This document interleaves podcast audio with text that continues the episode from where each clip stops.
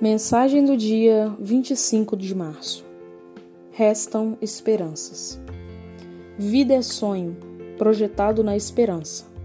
Vida, libertação das amarras e abertura aos projetos que se formam na esperança. Na contramão da história, a esperança se abre como no gesto simples de um abraço que acalenta a utopia. Quando a esperança entrar, traçando os rumos da história, nada se perderá nem se apagará. A vida nova que surge há de mostrar sua força como um horizonte de luz. Num futuro esperado, não desista de lutar.